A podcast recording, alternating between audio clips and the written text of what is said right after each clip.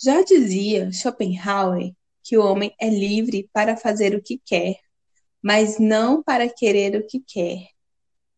Depois dessa reflexão, vamos falar de vícios da era digital? Vamos! Partiu! Matrix.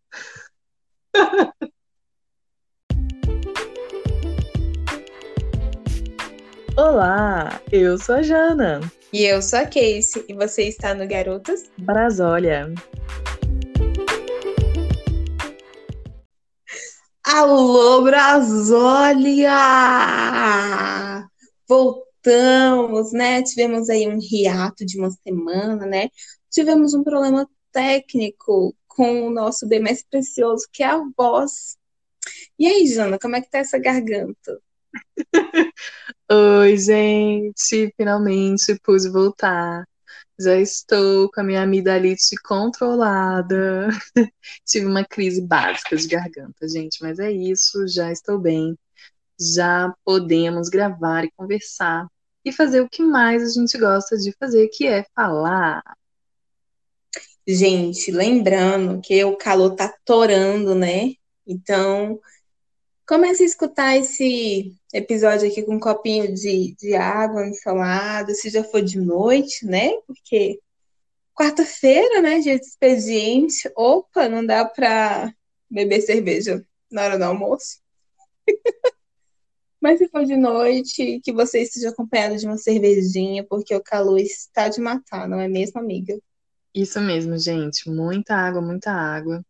Realmente, além do estresse, claro, de tudo o que corroborou para a garganta inflamar, mas essa, esse clima também não ajuda muito. A gente tem muito calor, às vezes a gente tem uma queda de temperatura à noite e muito seco, para quem reside em Brasólia. Então, tomem cuidado, se cuidem e tomem bastante água, se hidratem, porque realmente não tá fácil. Mas é isso, amigas, estou melhorando e sigamos o bonde. Isso aí, arrasou, amiga, arrasou. Tamara agora. E vamos começar mais um episódio, né? Esse episódio tá meio tenebroso, né? Já começou com a palavra vício no título. Isso mesmo, gente.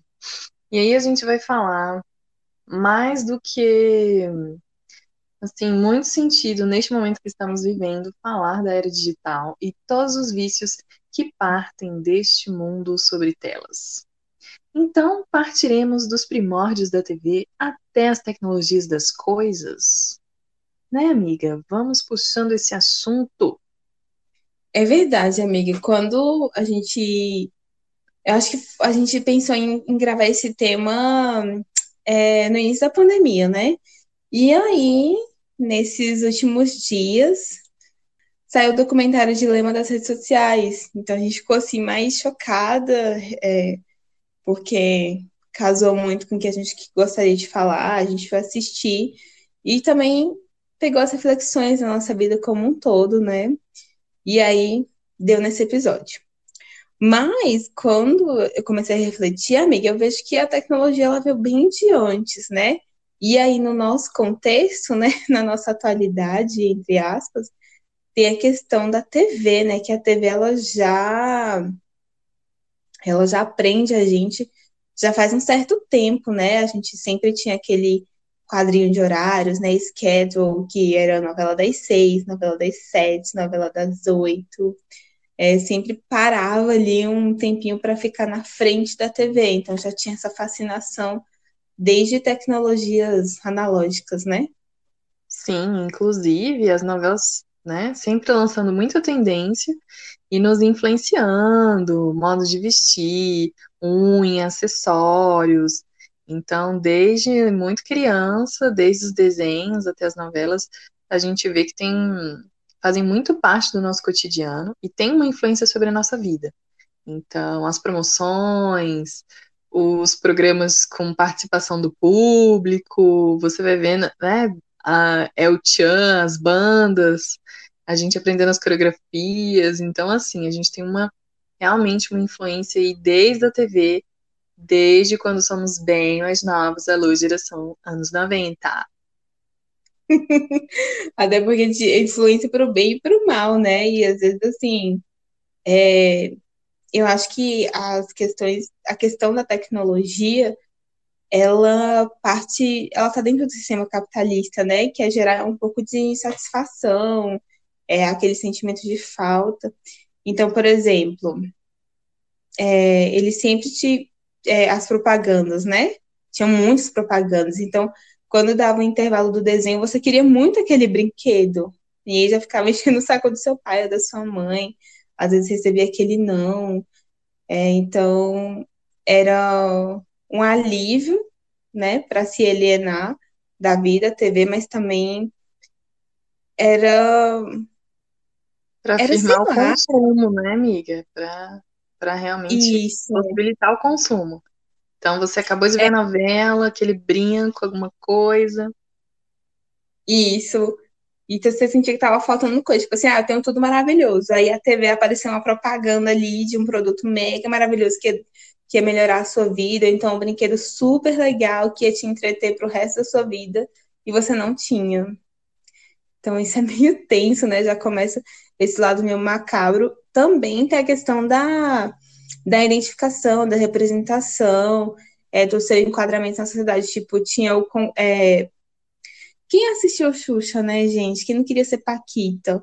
Mas só, só tinha louro do azul, como é que dava pra ser Paquita? Eu, Keisiane, que negra, não dava. Pior, né, amiga?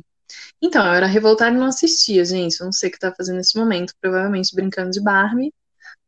Barbie, loura, diga-se de passagem rolou. Mas eu tava brincando de Barbie enquanto a Sussa tava no show dela. Nossa, amiga. E também tinha a questão que era uma mão na roda, né, para as mães, né? Minha mãe usava a TV como babá. Então eu vejo TV desde meses de idade. Já tava vendo TV. E engraçado, amiga, com essa relação de consumo, que a gente também é seguindo o calendário das, das datas, né, festivas. Então, assim, Páscoa. Aí começava as propagandas de ovos de Páscoa. Aí eu meu irmão, meio que a gente já ficava ali atento, tipo, ai, qual vai ser nosso ovo? Será que o da Barbie? Será que o Kinder Ovo? E isso a gente via muito nas propagandas. Chegava Natal, ai, tem essa bonequinha que faz xixi, que troca, que não sei o quê, tarará.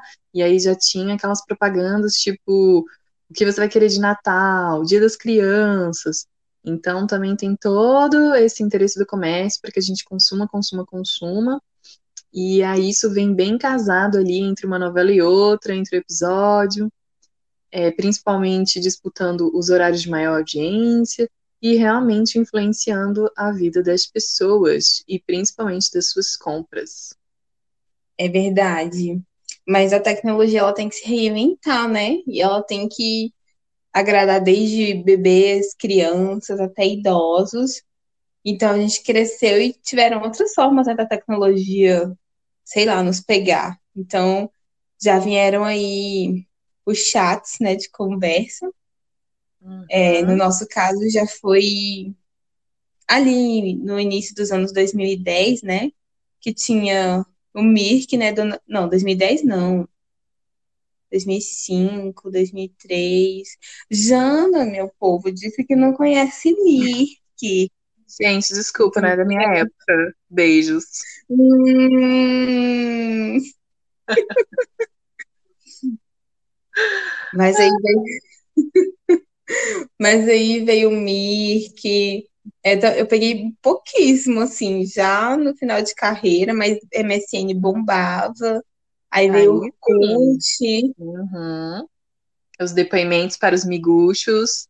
A gente tinha que ter depoimentos, escrever com bastante estilos. Eu não sei quem inventou escrever daquele jeito. Era terrível, gente.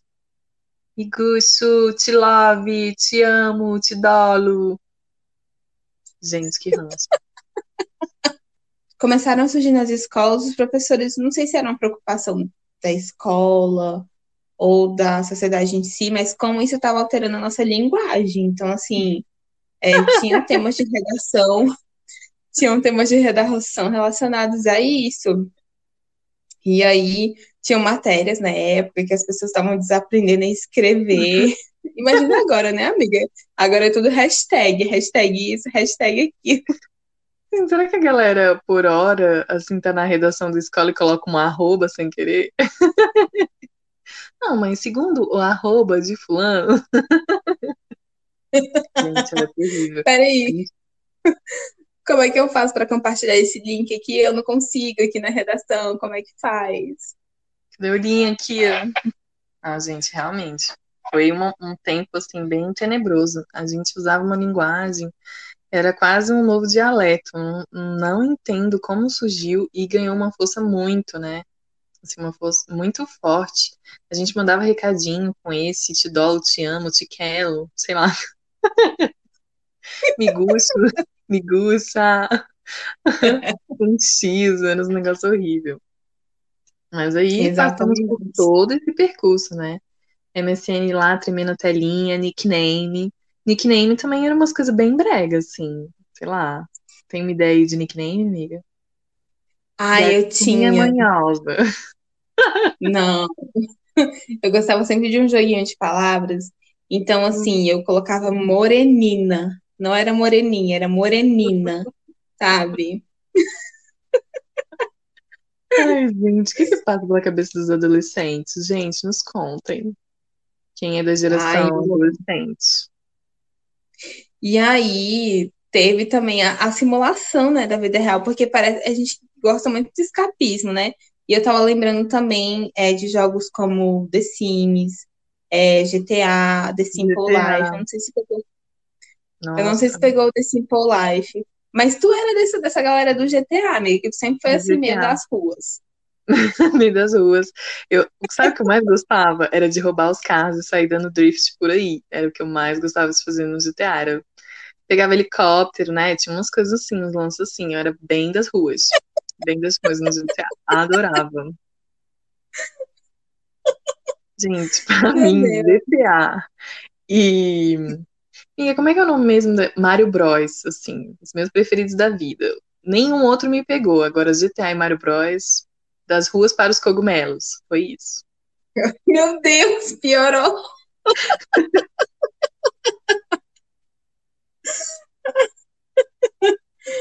Ai, Ai, gente, gente. quem nunca jogou um Game Boy bacana? Quem nunca?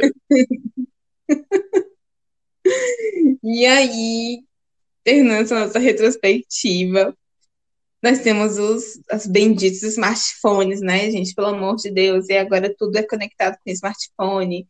Então, se você tem, sei lá, o Echo Dot, né, você pode até deixar sua casa inteligente. Então, é isso que a gente fala da tecnologia das coisas, né? Você você muda a cor da sua lâmpada só porque você só porque você né, configurou com a sua Echo Dot através do seu smartphone. É, tem outras coisas de lista de compras. É um rolê tão, tão louco, tão imerso que eu tô com medo da gente se desintegrar assim em pixels e, e sumir tudo. Mas Exatamente. esse sentimento de falta que a gente falou, né, que já já estava presente ali nas, nas TV, na TV, é, ele, ele agora está assim em uma escala gigantesca, né? Porque você sente falta de ter mais likes nas suas fotos, você sente falta de ter mais seguidores, você sente falta de ser uma celebridade, né, na internet. E aí, como a gente viu, né, no documentário, né, Jana? é, um, Uhum. é um grande experimento sociológico, sabe? São pessoas ali que têm um grande conhecimento para manter a gente nos nossos celulares, com a cabeça baixada. Eu, amiga, eu não sei você, mas eu já tenho um calo no meu dedo mindinho da De mão o direita de celular, tanto, né? segura- de tanto segurar o celular. Então, assim, isso é horrível. Sim, às vezes eu fico com, com o dedão doendo, porque geralmente você apoia e você vai passando com o dedão, né? Com, nem sei qual é o nome desse dedo. É, vai passando com É. o dedo assim, né? Tipo, Instagram, não sei o quê. Fica doendo o dedo, assim. Chega um momento que você fala, caraca, realmente, eu fiquei muito tempo no Instagram. Bom, gente, aí a gente chega a essa era, principalmente, Instagram, Pinterest, Twitter, Facebook, que ainda está aí sobre nós. E aí a gente, principalmente depois de assistir Dilemas das Redes, muita coisa pipocou na cabeça. E aí é interessante que a gente sabe que está completamente imerso a esse mundo e que isso tem influência sobre nós, que isso influencia diretamente nas nossas relações, na nossa ansiedade, nas nossas emoções, tudo isso. Mas ao mesmo tempo a gente às vezes só vai, né? Vai no flow, continua ali. E aí de repente dilemas das redes vem falar assim, gente, vamos acordar que esse negócio está insustentável. A gente vai percebendo que as angústias, que a insatisfação, a inferioridade, as desigualdades, elas mostram-se muito lucrativas. Então, se você se sente muito feia em relação a outras mulheres, você acha que está acima do peso, você acha que tem uma sobrancelha ruim, você acha que tem um cabelo ruim. Então, tudo isso, toda essa insatisfação vai gerando produtos, né? Então, você vai atrás de produtos para ficar com aquele shape, para ficar com aquela pele, para ficar com aquele com aqueles lábios, com aqueles cílios. Então, tudo isso vai fazendo com que você vá atrás de perfis para consumir, para consumir, para consumir. Então, a sua atenção, a sua audiência, digamos, nas redes sociais, passa a ser muito lucrativa para todas as marcas que estão por trás trabalhando nos perfis. Exatamente. E é uma equipe multidisciplinar, então tem a galera que, que vai desenvolver as ferramentas para isso, mas só que elas estão orientadas por pessoas que é uma puta equipe publicitária, uma puta equipe é, de psicólogos, como manejar o seu interesse ali dentro daquelas redes sociais, como manipular as suas ações. Então, acaba que a gente é o produto, né, dentro desse, desse universo virtual, e isso é um grande problema, porque a gente acaba sendo fantoche e a gente não sabe muito bem o que fazer, porque a gente já está muito imerso. É, uns dias atrás eu fiz uma. Eu fiz um, um experimento. É, eu sinto que não foi tão intencional, mas eu testei bloquear, é, limpar todos os cookies dos meus navegadores, né? Os cookies são, por exemplo, são os rastros, né? Se for dizer de uma maneira bem grosseira. E aí eu bloqueei todos os cookies dos meus, do meu navegador e eu não conseguia mais entrar em Instagram, é, em Facebook, no meu e-mail, dentro, no meu computador. No celular ainda conseguia. Então, assim, eles impõem esse rastreio dos seus passos dentro da internet durante a sua navegação, seja em sites, seja nas redes sociais, porque eles precisam saber os seus passos para melhor atender às necessidades dos clientes deles, né? Quer saber o nosso interesse para que as propagandas elas surjam efeito é, deseja, surjam um efeito desejado, que é o de compra, né? Compra a todo momento. Então, eu sinto, eu fiquei com um puta receio, assim, depois disso. Tive que habilitar os meus cookies, porque eles estavam, eles estavam, é, ao não estarem ativados, eles estavam impossibilitando a minha navegação. Por outro Sim. lado, acho que uma nova legislação, que é a LGPD, né, que é a Lei de Proteção dos Dados Pessoais, eu acho que ela não vai surtir muito efeito, não, mas eu acho que é um primeiro passo, porque os dados, assim, a gente não sabe nas mãos de quem estão, e não são só os nossos dados que interessam. Sim, amiga, e é, é até importante a gente destacar que principalmente agora com a conectividade de todos os nossos dispositivos, então computador, celular, tudo muito conectado, que está conectado com né, aplicativos, com banco, com WhatsApp, Instagram e tarará, tudo principalmente nessa palma da mão que é o nosso celular. E aí eles nos acompanham é, praticamente onde a gente vai. Então é, é assim, somos completamente passíveis de ser completamente hackeados. Ainda que essa frase soe um pouco óbvia, mas quando você para realmente para refletir sobre o quanto você está sendo controlado, então as suas buscas no Google, tudo que você pesquisa no Instagram, as pessoas que você dá like, tem uns três Cs, né? Curtir, comentar e compartilhar. Então, tudo uhum. que, que você faz, né, a partir desses três Cs, é, tudo isso vai sendo armazenado. Então, não só para saber quem você curte, quem você segue, mas as pessoas que você tem mais, assim, que, que círculo de amizades você tá ali envolto, quais as pessoas elas podem te sugerir, o que que você tá pensando, ah, você tá procurando uma viagem para o Rio, você está procurando um biquíni, então se você está procurando biquíni, eu vou colocar uns posts patrocinados sobre marcas de biquíni. Então, é rastrear cada passo que você dá ao estar online. E não precisa estar online no Google pesquisando. Você está com seu smartphone e ele sabe que você está em tal lugar, a tantos passos, é, que você saiu, entrou no carro, foi para tal lugar. É muito engraçado que o. Geralmente eu recebo por e-mail. É um negócio do. Ai, gente, acho que é do Google Maps. Que ele mostra as cidades que você esteve nos últimos, sei lá, nos últimos meses, quantos passos você andou, quanto que isso daria de volta ao mundo. Ele me manda assim, tipo, olha, um bônus para você, estamos hackeando cada passo. É tipo isso. Então, quando a gente está em frente às telas, quando estamos online, e eu não sei se você parou para pensar nisso, amiga. Eu realmente parei nisso, eu falei, caraca, eu pirei nisso. Antigamente a gente tinha uma coisa de a gente usava o celular, né, durante o dia e tinha aquela coisa de desligar o celular à noite, até para não tocar, tanto tanto.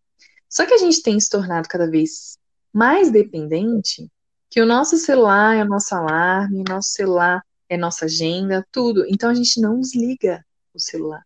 Ele é, ele é ligado 24 horas. Tá acabando a bateria, você já conecta logo na tomada. Então isso é muito louco me pensar que, digamos assim, entre aspas, ainda que você esteja dormindo, mas você está online, seu celular está ligado. Sim, amiga, dá um certo receio, e aí a gente vê isso muito no, no cotidiano, porque quando você tá sem um carregador e você pensa, meu Deus do céu, estou sem celular, acabou o mundo para mim agora. Isso realmente está acontecendo, a gente não lembra mais de coisas básicas como o número de telefone de casa, o número de telefone das pessoas, que era super comum, até porque a gente às vezes tinha que usar o, o orelhão, né, no meio da rua. E agora hum. ninguém mais pensa nisso, a gente vê pouquíssimos orelhões. Tem um lá no meu trabalho, eu acho uma relíquia, assim, tomara que nunca tirem, mas a gente está super refém do telefone de N formas possíveis, porque ele veio realmente como um facilitador, assim, e a gente aceitou esse papel dele na nossa vida de bom grado, sabe? E eu acho que isso é muito assustador, sabe? A gente ter a dependência é, com algo tão pequeno. Mas, amiga, eu também estava refletindo. Hum. Eu estava refletindo também que é, essa manipulação, eles só. Essa manipulação para a gente ficar muito tempo no telefone, eles também usam de artifícios mais básicos que eram utilizados para outras formas de comunicação, como a TV, por exemplo. Então, às vezes, eu acho que mais com, com o Instagram, a gente vê mais famosos compartilhando a vida deles.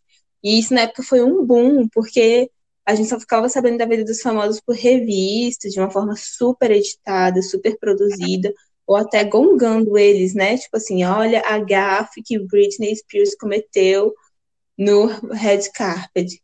Mas só que aí as pessoas comuns e famosas estavam compartilhando o mesmo espaço cibernético e foi aquele alvoroço. Então eu sinto que o espírito fofoqueiro, gente, eu tenho uma, uma teoria que o espírito fofoqueiro ele habita em todo ser humano. Você sempre querer saber da vida alheia do outro. E a internet facilitou isso muito. Então, às vezes você pega ali só o telefone para ver alguma coisinha, vê, meu Deus do céu, fulano separou de ciclano. Quando você vai chegar tá duas horas fusticando da vida de uma pessoa que você nem imaginava, de um artista que estava super flopado, de uma pessoa que já está super causando na mídia, tipo, como Harry Styles, né, amiga? Que ele é, é. agora é um ícone, que ele é um ícone de moda e tá causando, e aí você vê essa notícia, você vai linkando para outra, linkando para outra, linkando para outra. Então, a sua curiosidade da vida do outro, ela nunca passa, você fica ali preso no telefone por algo tão comum que é a necessidade de você saber da vida do outro quando está insatisfeito com a sua, às vezes, né? É engraçado que, além dos famosos, também tem as pessoas. Ai, ah, conheci fulano. Deixa eu ver o que ele faz da vida, deixa eu ver se ele namora, deixa eu ver não sei o quê. E aí você já joga ali, tem aquela pré-ficha levantada da pessoa ou então um ex, ou então, sabe, uma pessoa que você não vê há muito tempo. Então, geralmente as, as redes servem aí como esse Sherlock Holmes, né? A gente dá uma curiada na vida alheia. E é interessante a gente ver que o marketing, já que precisa da nossa atenção, para além de estudar fontes, cores, animações, tem fica muito claro que o marketing parte além. Então, assim, ele vai mexer com as nossas emoções, tem que mexer com a essência do ser humano. Então, com se sentir triste, se sentir é, feliz, com o que que sente o coração palpitar, fome, sede. Então, você tem que mexer com as emoções, com as sensações. Então, mais do que cores bonitas, letras agradáveis. Então, todo um estudo de marketing para entender como funciona o ser humano. O mais louco é ser humanos por trás disso, tentando estudar como manter mais ligado, manipular mais outros seres humanos, né? Então, assim, a gente entra no Matrix do Matrix, onde estamos. Se as próprias pessoas que já trabalharam no desenvolvimento de tais, é, tais aplicativos não indicam para os seus próprios filhos, ou por vezes eles mesmos não, não os, os utilizam, então aí a gente já vê que realmente não sabemos onde vamos parar. E o algoritmo, ele começa ali a partir de algumas das suas curtidas e tudo, mas ele vai, de certa forma, manipulando até chegar no o que é a Jana, o que ela gosta de fazer, quanto tempo ela tem disponível. Então a gente nem sabe exatamente onde vamos chegar, que é o mais louco de tudo. Exatamente, amiga, até porque o, o documentário Dilema das Redes, ele fala que é, o algoritmo, eles sabem como foi criado, mas eles não têm noção nem controle aonde ele pode chegar. Então é uma versatilidade muito grande. E essa falta de controle, a gente não sabe qual vai ser o nosso futuro se a gente não implementar algumas questões, porque ele vai aprendendo de acordo com a nossa interatividade ali nas redes sociais, na navegabilidade dos sites. E eu sinto que quando a gente começar, isso vai ser louco que eu vou falar, estranho, na verdade. Quando a gente começar a contra-atacar esse algoritmo, ele também vai aprender que a gente está atacando ele e ele vai aprender junto com a gente. Então ele é super versátil, mas só que acho que está cada vez mais tomando, é, tirando a nossa privacidade, sabe? Porque a gente acha que está super sozinho, privado, em casa, tipo, dentro das, das, do seu espaço, mas a gente está sendo ouvido, e isso é muito bizarro porque eu não sei, cara, pode parecer teoria da conspiração, não, mas se você falar perto do seu telefone que você quer um tênis da Adidas que seja uma relíquia de 1974, inocentemente você vai ver um anúncio do Enjoei. O que a gente está vivendo é real ou não? A gente está dentro da Matrix, será? E aí, parece que sim, né? Parece que sim, parece que nós não precisamos estar dentro de cápsulas, né? Como dizia o filme, parece que os celulares bastam. Amiga, é muito louco, porque ao mesmo tempo que a tecnologia, a internet, ela dilui fronteiras e aproxima as pessoas, então eu posso estar aqui, você nessa casa, como fazemos, a gente está aqui nessa mesma plataforma gravando, conversando. Posso estar falando com uma pessoa no Japão, assim como em Fortaleza, em qualquer lugar do mundo. Então, ao mesmo tempo que eu facilito isso, e tem todo um, o lado bom também da tecnologia, o quanto a gente avançou, e isso não se discute, mas toda, todo lado bom também tem o outro lado da moeda. Então, ao mesmo tempo que a gente vê isso acontecer, muitas vezes a gente está numa reunião ali de amigos, ou um almoço de trabalho, e aí às vezes cada um tá com seu celular. Então é louco isso, né? De a gente usa o celular para se aproximar das pessoas, mas às vezes quando a gente está presencialmente, a gente ainda volta pro celular. Então é realmente um vício e isso vai influenciando a nossa forma de se relacionar, de conversar com as pessoas. Então parece que a gente meio que vive muito mais para postar e ter uma vida na internet do que muitas vezes na real, sabe? Gente, a gente tá dando uma viajada. Depois de assistir Dilemas das Redes, não tem como bugar. Não tem como bugar. Então, parece que, assim, digamos, eu tô tomando um sorvete, mas mais do que aproveitar o sorvete, é eu tirar o sorvete, postar a sorveteria que eu tô e dizer que é muito legal no Instagram. É como se a gente desmaterializasse o momento em si para que ele existisse na rede. Nossa, falei bonito, mentira. É como se a gente fosse a representação da representação da representação dentro da internet, né? Porque, uhum. principalmente nas redes sociais, porque a gente edita muito, a gente não coloca é, os dias que a gente acorda, acorda mal, com a cara inchada, ou então aqueles dias que está muito ruim, chorando, que teve uma discussão é, com alguém da família, do trabalho. É, a gente não coloca isso, a gente coloca close na internet. Porque a gente já entendeu que é isso que vende, né, nas redes sociais.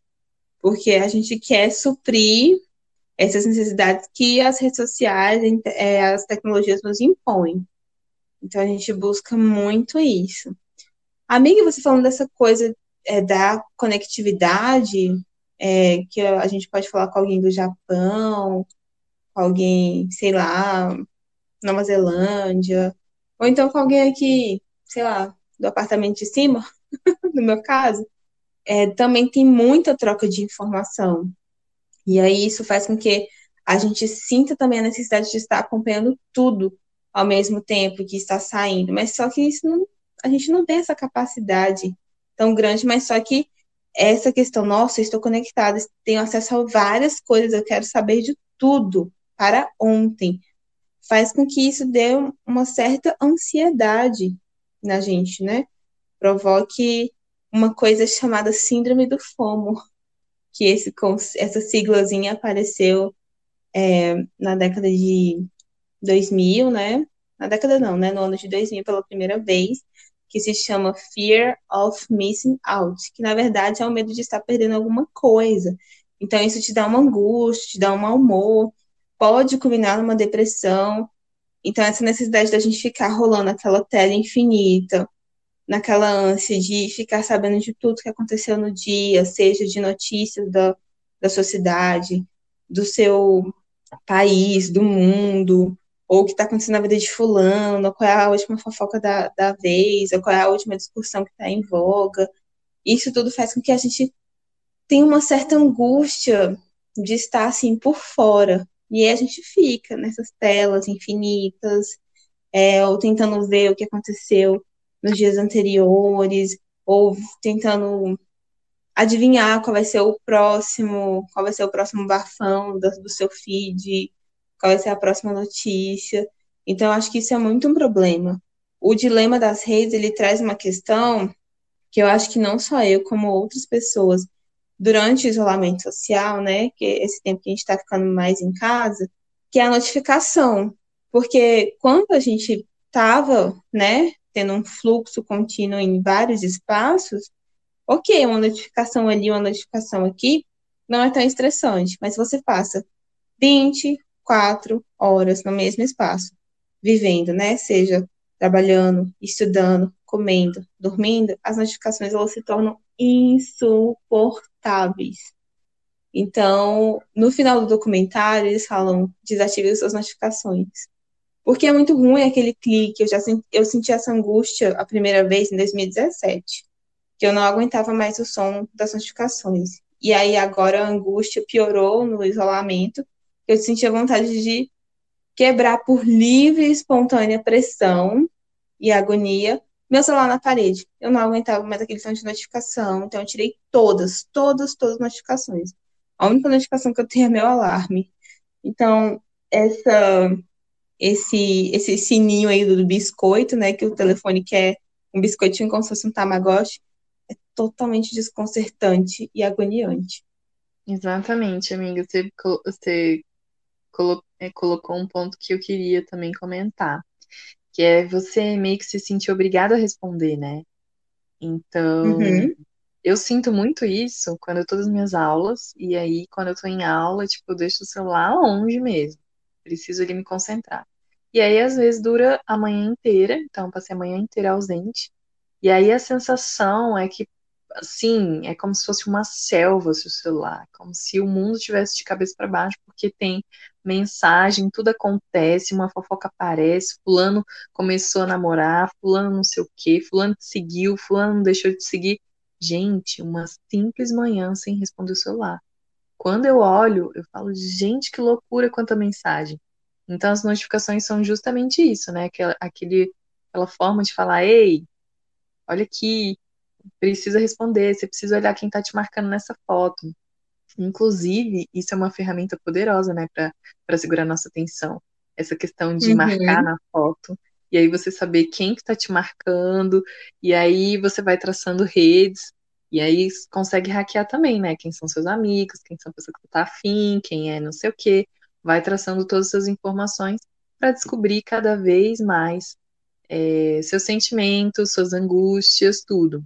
E aí a gente vê os níveis de depressão e ansiedade cada vez maiores, os jovens se sentindo cada vez mais inferiores, tendo essa comparação com a vida perfeita de outras pessoas do Instagram, e que nem você comentou, né, amiga? Tem esse recorte de você se editar. E mais do que editar, só, claro, mostrar momentos felizes, momentos que você estava bem, tudo, mas ainda assim você faz uma seleção, você não mostra tudo. Então você vai decidir se você quer mostrar que você é arquiteto, se você não é, se você quer postar um projeto, se você quer postar suas viagens, ou se você prefere colocar fotos conceituais. Então, existem vários filtros, são várias camadas, e ali é um recorte muito pequeno de você. Mas se você não tem essa vida online, é como se você não existisse, é como se as pessoas não vissem, não te acompanhassem, não soubessem o que você está fazendo da vida. Inclusive, é muito raro, muito difícil, alguém que realmente não tem nenhuma rede social, pelo menos WhatsApp. Então, você se sente culpado, né? Muitas vezes eu vejo as pessoas falando, ah, mas como você não tem Instagram? Eu... Rola uma pressão das outras pessoas, né? Para que você tenha redes. Exatamente. E assim, é, em algum momento você vai sentir necessidade de não ter mais redes, porque aquilo em alguns momentos é muito estressante você ter tanta informação na sua cabeça, você tem um fluxo tão grande de informações que você não tem a capacidade é, biológica de processar. Porém, ao mesmo que a gente sente necessidade de fugir, a gente julga quem quer fugir. Então, certa vez eu estava saindo com um crush e ele mandou é, mandou uma mensagem, claro que não só para mim, para todos os contatos dele, do, do WhatsApp, que ele estava saindo de todas as redes sociais, se quisesse, se eu quisesse entrar, entrar em contato com ele, era só por um e-mail. o que eu ainda achei muito tecnológico da parte dele, mas a gente ainda tem esse estranhamento, quem quer se apartar é, dessa, inter, dessa representação social tecnológica, né? Porque já é algo muito comum e hoje é, quem não tem um smartphone a gente acha estranho, né? Porque pensa, meu Deus do céu, eu não quero ligar para essa pessoa, como é que eu vou entrar em contato? Não vou poder mandar WhatsApp, a pessoa não vai conseguir acessar o e-mail. Então, como é que a comunicação vai ser feita? Está prejudicada, porque a tecnologia não está é, na vida dessa pessoa. Então, é realmente um paradoxo, sabe? É, essa questão de sociedade e tecnologia. Amiga, é muito doido pensar que percorrendo esses ambientes digitais, o quanto que a gente tem de liberdade e de privacidade. O quanto realmente é a nossa escolha, ou o quanto estamos sendo manipulados. O quanto a gente está mandando um direct achando que é uma privacidade, sendo que todos os dados eles são armazenados. Então, acho que vale a pena a gente refletir para saber se realmente analisar criticamente se o modo como a gente tem vivido é sustentável e se realmente a gente quer continuar tão refém da tecnologia. E eu acho que esse episódio é muito mais para provocar do que trazer soluções. Vemos que não nos fazem bem essa quantidade de informação, essa comparação entre a vida das pessoas, esse principalmente em termos de pandemia, que agora a gente está no mesmo espaço físico, muitas vezes é, o dia inteiro ou por semanas. Então, o trabalho se mistura muito com a casa, com o lazer, e aí tudo isso ligado à tecnologia e fazendo isso de forma remota se torna mais gritante. Então, a gente tem uma série de questões, uma série de problemáticas que são necessárias é, discussões, análises mais críticas e principalmente normas, leis e legislações sobre isso. Porque senão é isso, né, amigo? Uma terra sem lei, todo mundo armazenando os dados de todo mundo, e inclusive sugiro que façam um, um experimento, como nossa amiga Kate, mas no caso do Instagram, ou no caso do WhatsApp. É, é possível que você, você pode pedir o relatório de informações do WhatsApp, então, em tese, ele teria que te mandar todas as informações que ele tem armazenadas sobre você. Isso demora três dias para chegar no seu celular. Ele te avisa. No meu caso, eu fiz, baixei, mas não consegui abrir. Então, ainda estou neste processo de conseguir abrir os dados para saber o que realmente ele tem sobre mim. Mas é isso, gente. Testem aí, vejam o que, que o WhatsApp armazena sobre vocês. Você falando disso, amiga, eu lembro que o MSN ele possibilitava que você é, armazenasse, fizesse o download de todas as interações que você teve com algum, com algum contato, isso, histórico. E aí o WhatsApp ele não tem essa opção, então, tipo assim, se eu quiser baixar em um documento Word, ou no caso agora PDF, né, que é um pouco mais inovador, enfim. Eu não consigo ter o PDF de, de uma conversa que eu tenho com você, ou que eu tenho em outros grupos, porque, enfim, o WhatsApp, ele, ele vê, ele tudo olha, tudo vê, mas não me deixa saber o que ele tem sobre mim. é realmente uma terra sem lei, é uma coisa totalmente desgovernada, mas está sendo muito bem arquitetada para que a gente seja mais observador do que a gente. Então, é isso, gente. É, assim, todo esse processo de reflexão, você você termina de assistir, você fica bombando, analisando o quanto que a gente está imerso, sim, neste mundo. A gente não sabe nem o que fazer, né? Nem por onde começar. Mas eu acho que vale a, gente, vale a pena a gente ter essa reflexão. Se a gente não paga pelo produto, se não tem uma relação entre comprador e produto, provavelmente é porque você é o produto. A nossa atenção é o produto. Então, nos manipular é lucrativo. Então, todas as redes estão nos manipulando, no, moldando a nossa forma de pensar, a nossa forma de ver sobre o mundo. Então, o que a gente vê no mundo ali é, é um recorte, né? A sua, o seu feed ele é um recorte da realidade. Então, ele te mostra um mundo para você. Ele está personalizado para você a partir do seu, a partir do que é algoritmo, a partir do que todos esses dados estão sendo armazenados. Então, eu acho que vale a pena, né, a gente ter essas reflexões, esses momentos de, epa, para aí, quanto eu estou sendo hackeada e o quanto isso tem impacto nas minhas decisões, nas pessoas que eu me relaciono, nas pessoas que eu conheço, porque o Instagram e outras redes eles te sugerem, né, é, pessoas para te adicionar. Então, pode ser que na, na realidade vocês nunca se conheceriam. Uma, pode ser que uma pessoa que você curtiu ali, foi várias vezes no feed, o Instagram já entendeu que você tem ali um interesse e de repente vai ficar o, o tudo vai chegar muito para você, né? As fotos dela, os stories, tudo, então tem impacto direto nas nossas relações. Sobre quem a gente é, sobre como a gente enxerga o mundo, sobre como a gente tem agido. Então, é urgente pensar mais criticamente. Exatamente, gente. Foi um, um tema meio tenso que a gente trouxe é, e uma visão um pouco pessimista, né, da, do que está acontecendo. Mas eu acho que é interessante a gente refletir no mundo que a gente vive, o que é real, o que não é, o que é fabricado, induzido ou o que é genuíno.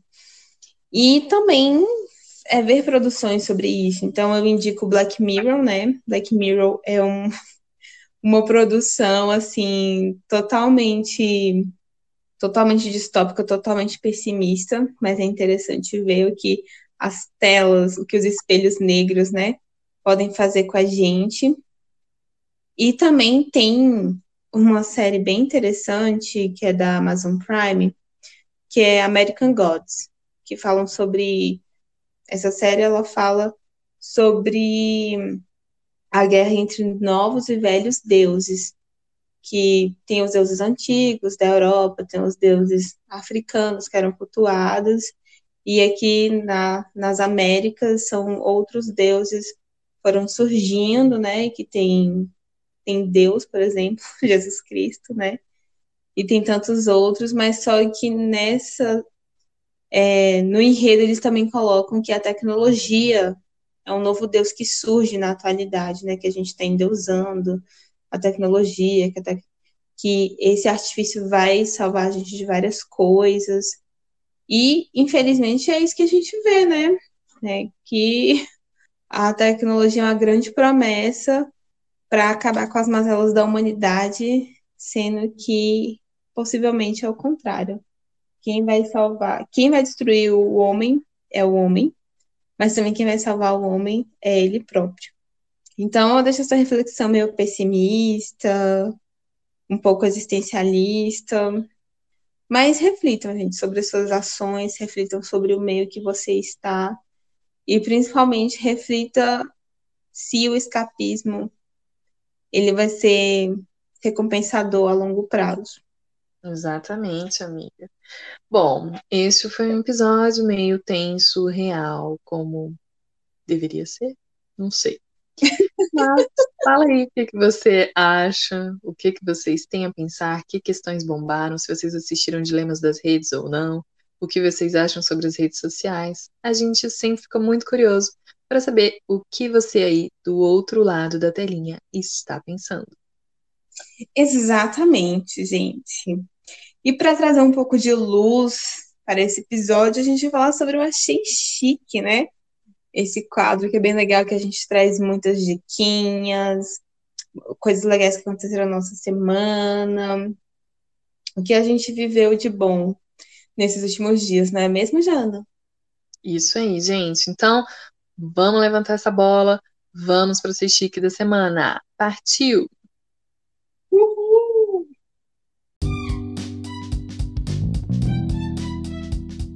Achei chique. E aí, Jana, o que, que você conta de novo pra gente?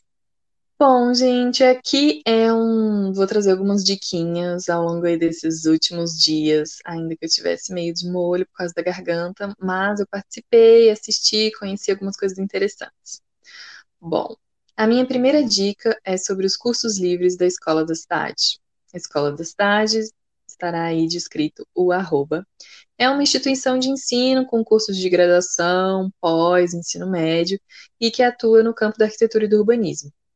E aí, é, esse mês de setembro, agora que né, já terminou, mas eu fiz um curso livre belíssimo, que é bem na minha área de interesse do estudo do mestrado, que se chamava Narrativas do Rio de Janeiro, Potência da Literatura e da História para a leitura do urbano no Brasil.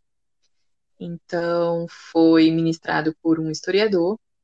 Muito bom, gente, muito bom. Eu recomendo muito. Eles têm vários, têm, é, vários cursos, são de curta duração. No meu caso, foram três dias, três encontros online.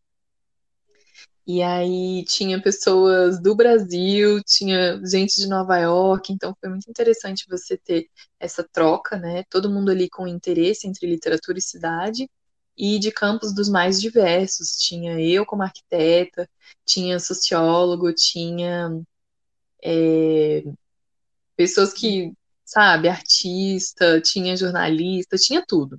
Então foi muito interessante. Sigam lá a Escola da Cidade, vejam os cursos, vale muito a pena. E a segunda dica é ainda na tonada do Arc Cine, que eu já falei desse festival, cinema e cidade. É, essa terça-feira, no esquenta que eles, tão, que eles fizeram ao longo do mês, eu assisti um filme que se chama O Outro Rio. Gente, que babado, que filme forte, que, assim, realidade escancarada na nossa cara.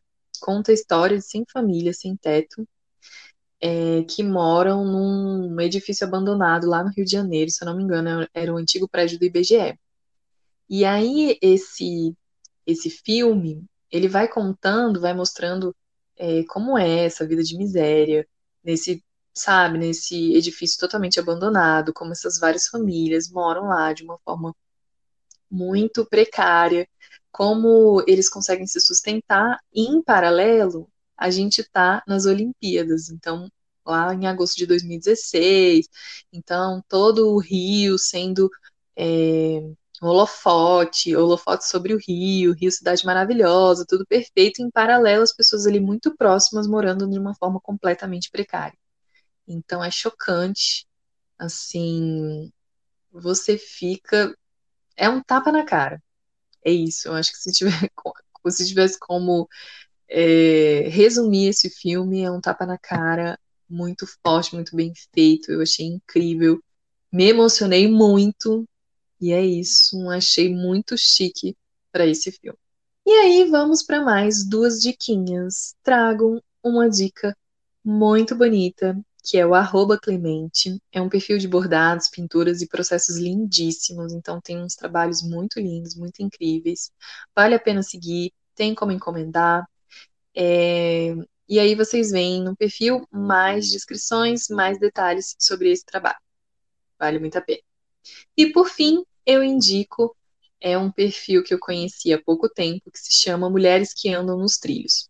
É uma pesquisa feminista que está sendo desenvolvida junto ao curso de Arquitetura e Urbanismo lá na FAUNB, e ele investiga o que as usuárias do metrô têm a dizer sobre a insegurança em seus trajetos cotidianos. Então, é mais do que urgente discutir a cidade para a mulher, como as mulheres percorrem esses esses espaços, como elas se sentem seguras ou inseguras nos seus trajetos cotidianos, pegando metrô, pegando ônibus, então acho muito interessante. Eu indico esse perfil que se chama arroba Mulheres nos. Vale muito a pena, vamos seguir essa pesquisa que tá demais. É isso, encerro meu assistique por aqui. Eita, que eu vou trazer aqui um dos vícios né, da era digital, de isolamento. é, as minhas dicas, elas são todas de streams, mas elas são bem interessantes, são bem fofinhas. Eu assisti o filme Enola Holmes, que está disponível na Netflix. E aí é sobre. É basicamente sobre a irmã do Sherlock Holmes. E o enredo é que a mãe dela some e ela vai atrás da mãe. Isso não é spoiler, tá, gente? Isso tá no trailer. E é, é interessante porque é um filme. Você consegue perceber que é um filme voltado para jovens adolescentes, né? Então ele tem uma pegada um pouco feminista, que mulheres têm o poder e tudo mais, para empoderar nossas meninas, né? Nossas crianças femininas. Então é uma boa pedida aí para você ver de uma forma lúdica a necessidade do feminismo nas nossas vidas. Tem uma animação que é, tipo, totalmente assim para você achar absurda e escapar da realidade, que é Sem Maturidade para Isso. Se eu não me engano, o título original é Close Enough, também tá na Netflix. É um, um desenho do Cartoon Network, que é um casal que cria uma filha de 5 anos e acontecem situações muito absurdas. Então, eu já tô rindo porque porque são situações absurdas, né? Você fala, meu Deus do céu, isso aconteceu, não aconteceu. Isso aconteceu, é uma coisa muito louca, um ponto muito fora da curva. E eu vou recomendar uma coisa que ainda não assisti, sabe, fragmentos, mas não tem como não recomendar isso, gente. A Rihanna é, ela parou de cantar, né? E agora ela tem uma coleção tanto de lingerie quanto de maquiagem. E agora ela lançou mais uma nova coleção de lingerie, que é a Savage Fenty.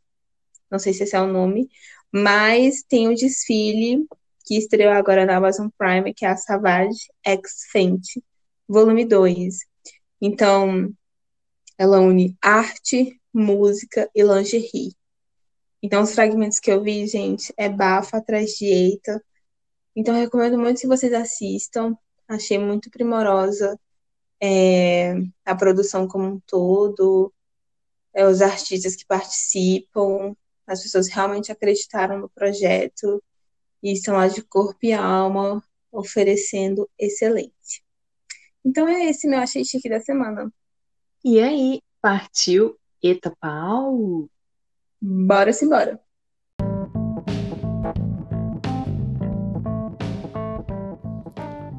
embora. Eita, pau. Bom, gente, eu sigo na mesma toada do super cansaço digital e saudades mil da praia. Estou sonhando com o meu momento de brilhar. Aqui, pelo menos em Brasília, está muito quente e muito seco. Então, é um etapau atrás de etapau. E para completar, semana passada, dei início a se... semana passada não, gente, minto essa semana. Final da semana passada para essa, garganta inflamou, crise de amidalite e faringite, foi um combo. Então, foi aí esses meus etapaus. E o seu, amiga? Bom, bom, eu tenho, eu tinha só um, mas só que como você falou do calor, não tem como falar de um super etapau, né? Que estão as queimadas. E a gente tá sentindo na pele agora com esse calor insuportável, com o clima mudando bastante, o céu tá nitidamente diferente. É claro que em Brasília, nesse tempo, faz muito calor, mas agora tá assim, absurdo. E não tem como negar que isso é uma mudança climática gigantesca, porque se anteriormente a gente via as coisas mudando aos poucos, agora foi uma resposta imediata, né? Teve aqui um monte de queimada em uma parte do país e está reverberando em outras partes do país. Um super Itapau. Mas vamos pro Itapau levinho? é... Semana passada apareceu um boy fake. É curtindo todas as minhas fotos, tanto de agora quanto de dois, três anos atrás. Eu achei estranho eu sou curiosa, gente. Eu fui lá, fui no perfil dele, era fechado, comecei a seguir. E aí, nisso, ele começou a mandar um monte de mensagem, é, dizendo que eu era muito bonita, perguntando se eu era casada, que não sei o que, que não sei o que lá. Tinha um, um sotaque meio estranho, escrevendo, tipo assim, ai, eu turco, eu não sei o que, não sei o que lá. Eu falei, gente, isso tá muito estranho. Aí eu fui olhar o perfil dele, ele só seguia mulher, gente. E as fotos dele eram todas assim, de uma qualidade muito baixa. O que não justifica, porque a gente tá numa era tecnológica assim, muito à frente. Então, essas fotos têm uma qualidade muito boa. Eu falei, gente, isso é um fake, pelo amor de Deus além dessa quarentena, esse caos todo, ainda vou ter que encarar um boy fake me mandando mensagem no Instagram. Pei, fui lá e bloqueei. Então, esse é meu Itapau. Ai, amiga, ai, cada pérola nesse mundo digital. Nossa senhora, gente, foi eita atrás de eita, né? Ai, com certeza, amiga, com certeza. Chega, eu tive que tomar uma água aqui pra, pra engolir essa palhaçada que foi esse boy fake. Pois é, gente. Então, essa semana já falamos demais, já trouxemos muitas reflexões. É... A gente tacou reflexão e vai embora, né? É isso.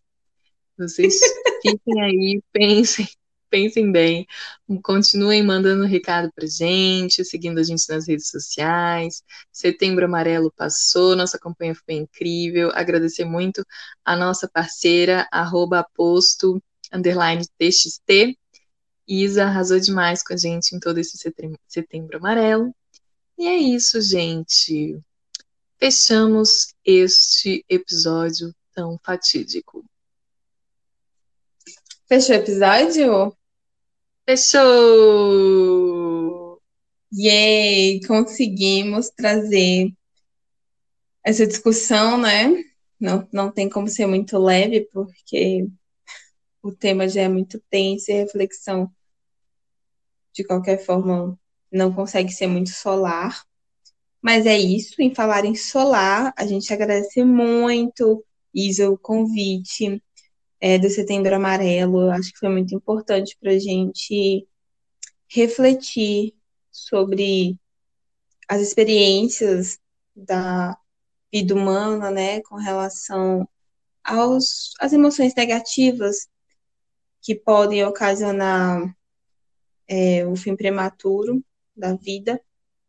E eu acho que a gente mais aprendeu do que ensinou alguma coisa.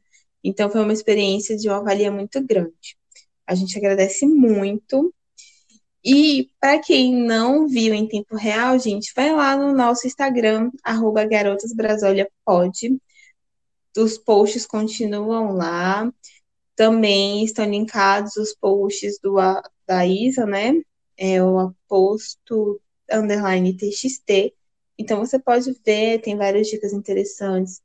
Tem os textos maravilhosos da Isa. Então recomendamos a qualquer tempo que você veja. Eu sou a arroba K-E-Y-C-C-I. E você, Jana? Eu sou arroba jana.candida. Gente, manda um biscoito. Mas se for fake, não vale. Isso, nada de, de palhaçada, gente, nos nossos arrobas, viu? A gente tá aqui para fazer uma interação saudável. Não seja uma pessoa fake. Isso mesmo, gente. Então fiquem bem, tomam bastante água e cuidem da garganta de vocês. Beijinhos e até a próxima. Beijo, gente. A gente se vê. Mentira. A gente se escuta na próxima semana. Beijo.